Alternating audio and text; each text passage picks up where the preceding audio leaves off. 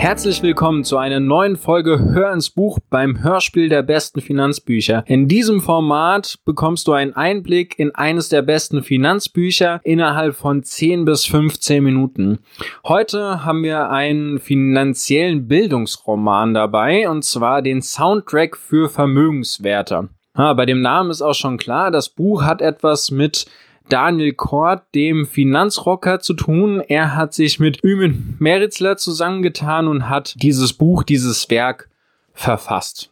Insgesamt liegt es gut in der Hand. Es ist so ein ja, DIN A5 Format, etwas größer würde ich sagen. Die Schrift ist sehr angenehm zu lesen und es sind knappe 300 Seiten Finanzwissen enthalten. Ja, der Untertitel sagt es schon, finanzieller Bildungsroman. Das heißt, in diesem Buch geht es nicht nur darum, dir die harten Fakten auf den Tisch zu klatschen, sondern das Ganze in eine Geschichte zu verpacken und den Werdegang des jungen Protagonisten äh, zu verfolgen. Ja, der Protagonist, also das heißt der Hauptdarsteller in diesem Buch ist Tom. Tom ist ein Musiker um die 30 und äh, jobbt nur, hat sein Studium hingeworfen und ja, hat es überhaupt zu gar nichts gebracht.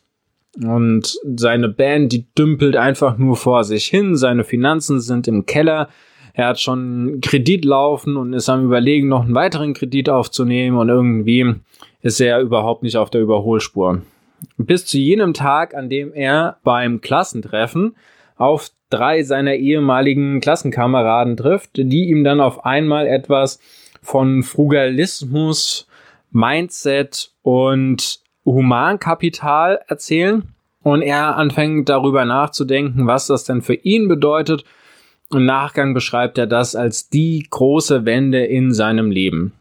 Das Buch ist so geschrieben, dass es immer wieder in diesen Roman zurückkehrt. Also das heißt, du verfolgst den Werdegang von Tom und was er eben alles für Finanzthemen für sich entdeckt. Das geht von äh, Aktien über Gold, P2P-Kredite, Crowd-Investing, Amazon FBA, also Fulfillment bei Amazon, Flohmärkte, wie du ausmisten kannst zu Hause. Und da werden sehr, sehr viele Themen behandelt und angerissen. Das heißt, du kriegst von vielen Finanzthemen, was eben möglich ist, etwas mit und du bekommst Ideen und vor allen Dingen viele Anregungen. Denn äh, Daniel und Ümit haben es geschafft, in dem Buch wirklich durch hervorgehobene Kästen einmal auf ganz, ganz viele Bücher, die tief in die Materie einsteigen, hinzuweisen, aber auch nochmal explizite Sachen zu erklären. Und das finde ich ist den beiden wirklich gut gelungen. Also das heißt, wenn du dich für eine Sache tiefer interessierst, also zum Beispiel für das Thema Ausmisten und Flohmärkte und so weiter, dann bekommst du ganz viele Punkte, zum Beispiel äh, Facebook Marketplace oder den Kleiderkreisel empfohlen, wo du das Ganze tun kannst. Du hast am Ende auch weiterführende Literatur. In diesem Fall wäre das von Marie Kondo, wie richtiges Aufräumen ihr Leben verändert. Also das heißt, in diesem finanziellen Bildungsroman Soundtrack für Vermögenswerte bekommst du ein, eine Idee angepriesen, was du denn tun kannst, um deine Finanzen zu organisieren. Und dann bekommst du am Ende des Kapitels äh, weiterführende Literatur, die dann tief in die Materie einsteigt, dir ganz klare Handlungsoptionen aufzeigt und äh, dir bei der Umsetzung behilflich ist. So, ich habe ja gesagt, es gibt zwei Teile in diesem Buch. Also einmal diese äh, Geschichte um Tom und einmal dann tatsächlich das Finanzwissen. Und aus beiden möchte ich jetzt jeweils eine Passage vorlesen. Die erste ist aus diesem Romanteil und zwar hat Tom äh, sich mit Anja verabredet, die er zuvor auf dem Flohmarkt getroffen hat. Und hier geht es eben um das Ausmisten. Und die beiden wollen jetzt was trinken gehen. Kurz vor 15 Uhr war ich wieder bei Anjas Stand. Sie war bereits fertig mit dem Packen der übrigen gebliebenen Artikel.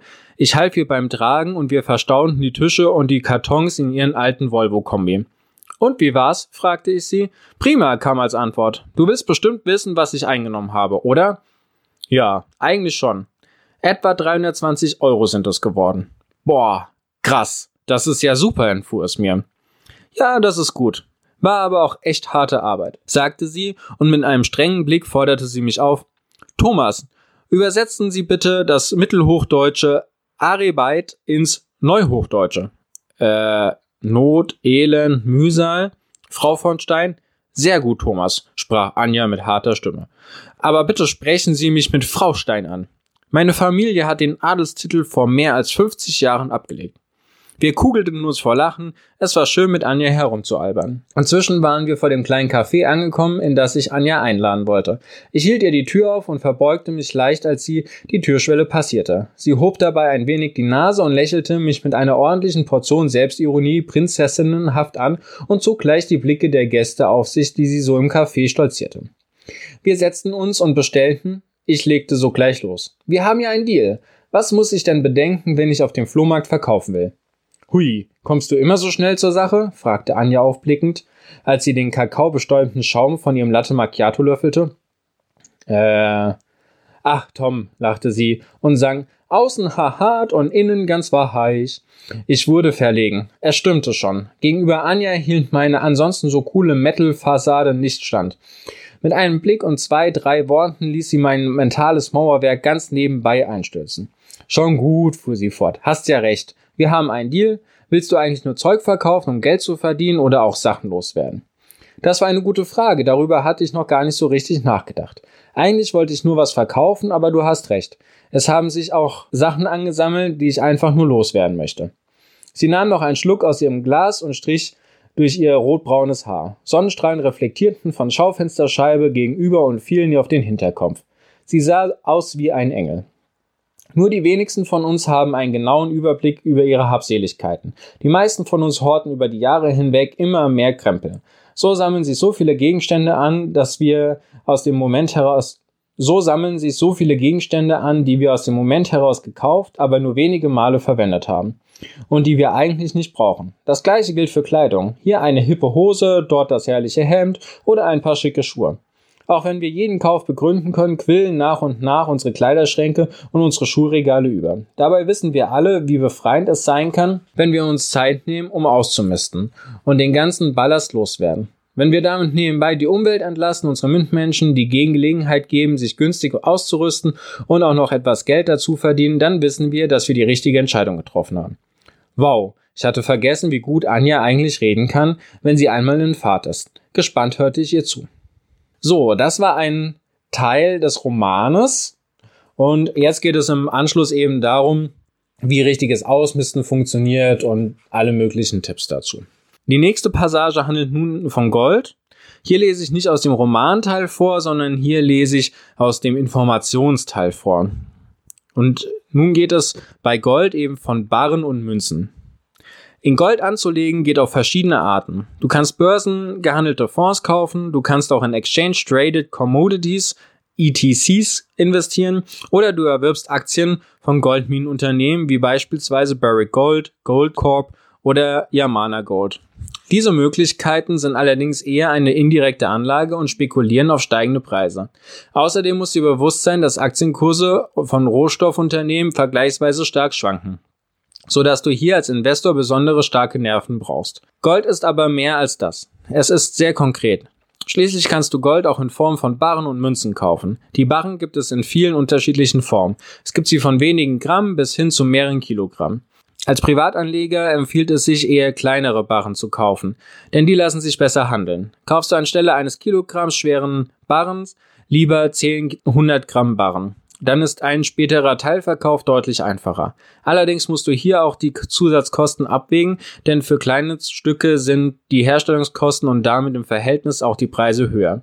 Auch die Münzen sind in unterschiedlichen Varianten aus unterschiedlichen Ländern erhältlich. Berühmte Beispiele für Münzen sind der Goldigel aus den USA, der Maple Leaf aus Kanada, der Krügerrand aus Südafrika. In Europa kennt man die britische Britannia und die Wiener Philharmonika aus Österreich.